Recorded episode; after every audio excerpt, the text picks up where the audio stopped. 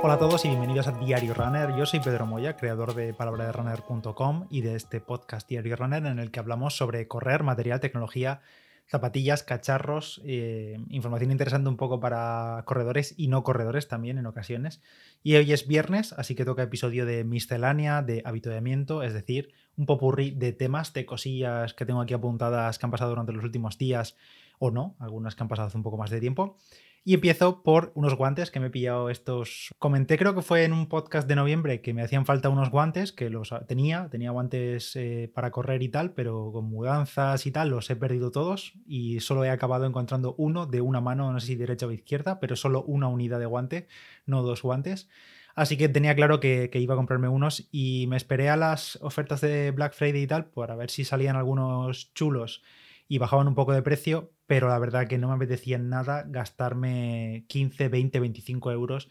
en unos guantes de marca mm, tipo Nike Under Armour y cosas así, que al final casi el 50 o el 70% del precio lo pagas en la marca básicamente. Y yo tampoco necesito nada especial en cuanto a guantes. Aquí en mi zona pues no hace mucho frío, sobre todo si lo comparo con los que estáis por ahí por el norte y demás. Aquí lo bueno, un poco más la humedad, pero como mucho yo cuando salgo a correr ahora mismo en estas fechas, que todavía no ha llegado todavía más frío, pero en estas fechas como mucho puedo salir a correr, o como poco puedo salir a correr a 7, 6, 7, 6 grados sería poquísimo, o sea, muchísimo de frío, pero que va, 7, entre 7, 10 grados, 11 eso es la temperatura en la que me muevo yo en mi zona, así que tampoco necesitaba nada con unos materiales súper cuidados para conservar el calor y tal. Yo es más que nada para cubrirme las manos a primera hora, porque luego cuando empiezo a correr, la verdad que se me calientan rápido, que luego los guantes no me sobran mucho, si el entrenamiento es un rodaje suave y tal, no me sobran, pero incluso si es un entrenamiento en el que, en el que luego me voy a pegar un apretón o lo que sea, sí que me sobra todo, o sea, sea lo que sea, me sobra. Entonces dije, bueno, mm, voy a lo seguro, a lo seguro no, a lo barato y a lo que tengo a mano y a lo que puedo ver también físicamente antes de comprarlo. Y fui directamente a Decathlon, básicamente. Miré a ver si esperaba, a ver si rebajaban en Black Friday los precios, pero no, estaban exactamente igual.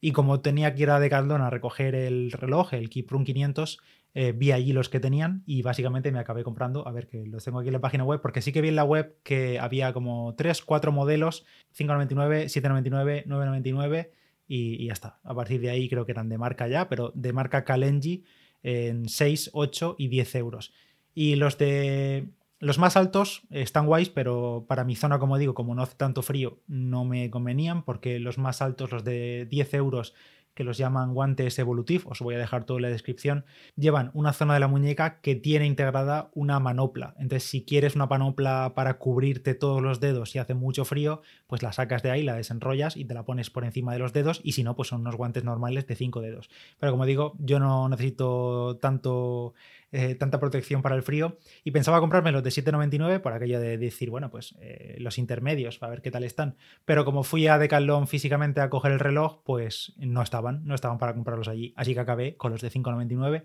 Y tengo que decir que a mí me cumplen. Eh, son unos guantes súper sencillos, no tienen nada, negros completamente. Sí que llevan el, el pulgar y el índice, una zona táctil para poder tocar el móvil, pero tengo que decir que funciona mm, de aquella manera. Hay veces que no me detecta la pulsación, dices que sí, es lo de menos, no me preocupa mucho porque además cuando voy a corriendo y tengo que hacer algo con el móvil o no sé, mandar un mensaje lo que sea, sin parar de correr, eh, lo que suelo hacer es quitarme el guante porque me da más seguridad, como que el guante me resbala un poco y, no quiero que se me caiga el móvil mientras corro así que me lo suelo quitar directamente. Y oye, después de utilizarlos todas estas semanas, pues me cumplen el papel, la verdad, y por 5,99 a mí me sobran. Si necesitáis algo más abrigado, pues echarle un vistazo a los otros modelos. Y si no, estos días en el grupo de Telegram también ha estado la gente hablando sobre esto, sobre guantes, pero también es gente que vive más en el norte y seguramente sus necesidades sean distintas a las mías. O por ejemplo, si en tu zona va a llover mucho y vas a salir muchos días que te vas a mojar las manos, pues quizá eh, coger algunos con algo más de protección. Por otra parte, hace unas semanas hice un pedido en Procis, eh, no sé qué, ahora mismo no recuerdo qué pedí, pero vamos, lo típico de algo de proteína o creatina que no me quedaba y tal y vi que estaban los geles eh, de Energy Gel, que Energy es como su gama de productos de, eso, de, energía, donde también está esa mezcla de maltodextrina y fructosa que he comprado en otras ocasiones, pero tienen también geles de Energy Gel y hay dos tamaños, de 25 gramos y de 50 gramos. Ojo que esto no es la cantidad de hidratos que tienen. Los de 25 gramos creo que tienen apenas 15 gramos de hidratos, que es muy poquito, incluso comparado con los geles normales, que suelen tener 21 o 22 gramos. Esos de 25 gramos, bueno, a mí no me atraen mucho, pero me llamaron la atención los Energy Gel de 50 gramos que tienen 31 gramos de hidratos de carbono. Y al mirar la composición, pues estuve viendo que tienen, os, eh, leo aquí, tienen eh, como primer ingrediente maltodextrina, segundo ingrediente agua y tercer ingrediente jarabe de fructosa. Y dije, vale, pero no dicen, no indican cuánta la proporción de esos, eh, sobre todo de los hidratos, no indican la proporción de maltodextrina y fructosa. Entonces les envié un email de soporte o por el sistema de soporte que tienen en la página web preguntándoles simplemente que cuál era esa proporción de ingredientes para que en los 50 gramos hubiese 31 gramos de hidratos y de esos 31 gramos cómo estaba repartido entre la maltodextrina y la fructosa. Y después de insistir en varias ocasiones, varias veces, porque no me contestaban y simplemente me respondían el típico mensaje automático de atención al cliente, eh, en plan, te vamos a contestar pronto para que se cierre el ticket, eh, pues nada, después de insistir, me comentaron que básicamente que me peinase, que no me lo iban a decir. No me lo dijeron con esas palabras, pero casi. Me dijeron que en ese caso particular con los Energy Gel no pueden facilitarme ningún tipo de información porque se trata de una fórmula específica y ese dato es confidencial.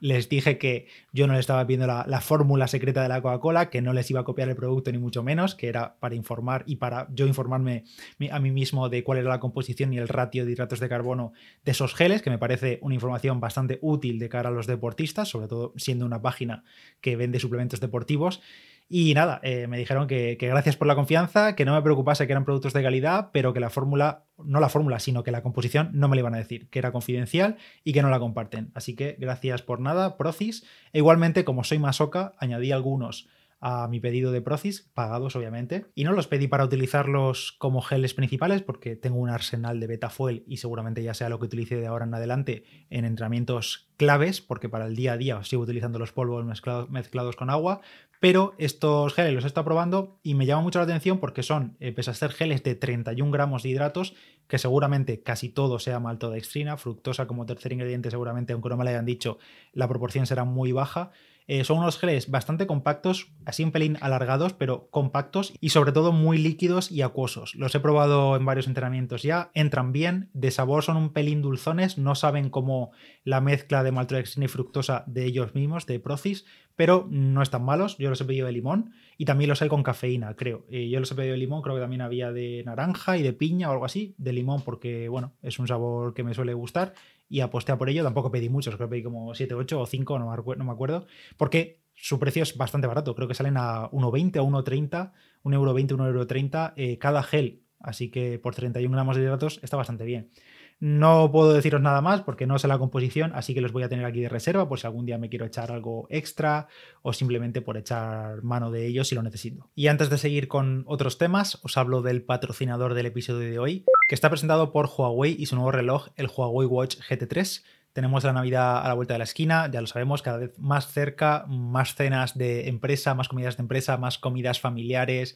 turrones, excesos de fin de año y demás. Y también tenemos el 2022 con nuevos objetivos y nuevos propósitos, también a nada, a tiro de piedra. Enseguida estamos en 2022 y para conseguir esos objetivos, motivarte y demás, el Huawei Watch GT3 te puede ayudar porque tiene soporte para más de 100 perfiles de deporte, para empezar el año haciendo deporte, cuidarnos un poco más, mejorar o tener una vida un poco más saludable. Y con estos 100 perfiles de deporte puedes salir a correr, puedes montar en bici, saltar a la comba, esquiar, hacer natación y muchísimos más. También registra el reloj todas las métricas típicas del día a día y también las de la noche. Puede analizar nuestra calidad del sueño y demás, y también permite llevar un seguimiento de nuestros hábitos comunes, típicos, que son saludables, como por ejemplo llevar una buena hidratación. También permiten realizar llamadas por Bluetooth conectando los auriculares, también lo podemos utilizar esto para escuchar música o podcast, y a nivel de batería, el Huawei Watch GT3 puede estar hasta 14 días sin cargarse. Está disponible en dos tamaños y en varios colores. Te dejo en la nota del episodio un enlace a la página web de Huawei donde puedes ver todas esas combinaciones y el resto de detalles.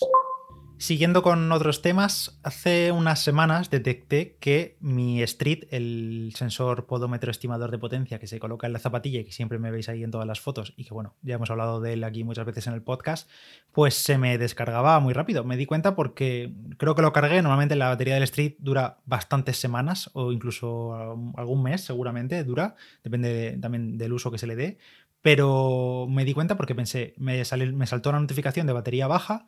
y pensé, coño, pero si lo cargué hace nada, pero literalmente creo que la semana anterior lo había cargado. Y digo, qué raro, no sé. Bueno, lo cargué y a la semana siguiente me ocurrió lo mismo. Se estaba descargando o se está descargando, ahora ya menos creo que se ha solucionado, porque en principio cuando no se usa, cuando el Street eh, no está conectado al reloj o a lo que sea, o al móvil o lo que sea, se apaga, se pone en modo reposo, ahí en modo hormiguita y no gasta. Pero parece que no es lo que estaba ocurriendo. Y lo que hice fue ponerme el Street, bueno, la zapatilla aquí al lado donde trabajo y como el Street cuando se conecta y cuando establece conexión, parpadea la luz eh, del anillo que lleva integrado el Street, el propio sensor, parpadea en rojo y entonces me lo puse al lado. Y durante toda la mañana se supone que si el Street no se mueve, entra en reposo, como ya he dicho, pues la zapatilla estando ahí inmóvil en el suelo sin tocarla, cada, no sé, cada 20 minutos, media hora, parpadeaba el Street, como que estaba intentando establecer conexión pero no se estaba conectando a nada, porque en realidad no tenía ningún reloj cerca, o aunque estuviese cerca el reloj no está en modo de entrenamiento y por tanto no está buscando sensores tampoco. Eh, el móvil tampoco, porque probé también a desactivar el Bluetooth del móvil para que no se conectase al street ni nada. Y no sé qué pasaba, pero se está fundiendo la batería. Le escribí a Street, al soporte, y ya podéis imaginar también lo que me dijeron, eh, la clásica solución del informático. Prueba a reiniciar todas las conexiones, es decir, emparejarlo y desemparejarlo, o al contrario, desemparejarlo y emparejarlo de nuevo, y eso fue lo que hice, pero creo que eso no, solucionó nada, seguía pasando exactamente lo mismo. Y al final lo que he hecho ha sido desde la propia aplicación de Street, al entrar en la configuración cuando el sensor está conectado al móvil, aparece una opción de, creo que era, se llamaba Soft Reset, y no sé lo que hace, porque no borra la información del street, ni hay que volver a configurarlo ni nada, pero como que le hace un reinicio suyo propio mm, simple, simplemente un reinicio eh, sin borrar nada, sin restablecer nada de fábrica, y parece que está solucionado, porque al menos ahora me está durando como poco, dos semanas y algo, que creo que es mucho menos de lo que me duraba al inicio. No sé si ya eso se junta con la degradación de la batería de estos casi dos años que lo tengo, pero bueno, en principio parece que no se conecta tantas veces continuadas a lo que se estuviese conectando o a intentar conectarse, porque no veo que la luz parpadee tan a menudo. Así que nada, si os pasa, pues probar esto del soft reset y si no, también podéis probar la, la solución de que me dio el soporte, que es básicamente eliminar el sensor del reloj y volverlo a conectar. También relacionado con Street, hace unas semanas Wahoo, que ya sabéis que es esta empresa que tiene rodillos, ciclocomputadores, y hace ya bastantes meses, o el año pasado, anunció su reloj GPS, que es el Element Rival, Em, en su momento salió un poco verde, ya lo comentamos aquí en el podcast y tal, pero la verdad que durante estos últimos meses ha recibido muchas actualizaciones y la verdad que lo están dejando bastante apañado el reloj, con muchas funciones que se echaban de menos y que ya tiene, que se ha actualizado. Y como decía, a final de noviembre anunciaron la total el total soporte nativo de Street. Y esta integración es total, es decir, que tiene soporte para todas las métricas de Street, para ejecutar en el reloj entrenamientos basados en potencia importados desde Street, también importados de Training Peaks. Se pueden añadir y configurar datos de Street en las pantallas del reloj. Por supuesto, se sincroniza automáticamente. También importa automáticamente la potencia crítica de Street al reloj. Tenemos, hay soporte para las zonas de potencia. La verdad que muy bien, un soporte total entre Wahoo y Street. Y respecto a relojes, iba a responder aquí en este episodio alguna duda sobre el Keep Run 500 de Decathlon. Ya sabéis, el reloj que han hecho junto a Coros. Pero la verdad que como hay bastantes comentarios y dudas y respuestas que he dejado y que me han dejado tanto por el post, el vídeo en YouTube, eh, por Instagram, eh, por todas partes, y las he ido respondiendo, he pensado que quizá la próxima semana lo mejor es hacer un pack, una recopilación de dudas frecuentes, las más interesantes, y le dedico algo concreto solo a eso. Así que si tenéis alguna que tengáis ahí pendiente que queráis saber sobre el reloj, la podéis dejar por aquí en iVoox o mandármela por mensaje privado en Instagram o dejarlo en alguna publicación del reloj en Instagram y la veré. Y ya para terminar, sobre el episodio del otro día de los Jabra Elite 7 Active, alguien me preguntó si se pueden conectar a los Garmin que tienen soporte para música, como los 245 Music o el Garmin Fenix 6 eh, Pro y demás, y sin problema. Yo los he probado con, los, con el Fenix 6X Pro y un también con el Apple Watch y se conecta a ambos, se puede escuchar música con ambos o podcast y demás. Y ya lo dejo por el episodio de hoy, gracias a todos por estar ahí, que tengáis buen fin de semana, que tengáis buenos entrenamientos, a mí me toca también este fin de semana bastante caña y estreno zapatillas y nada, os contaré la semana que viene, que tengáis buenas carreras si las tenéis y nos escuchamos la próxima semana. Yo soy Pedro Moya, palabra de runner en Instagram, gracias a Huawei por patrocinar el episodio de hoy y nos escuchamos la próxima. Chao, chao.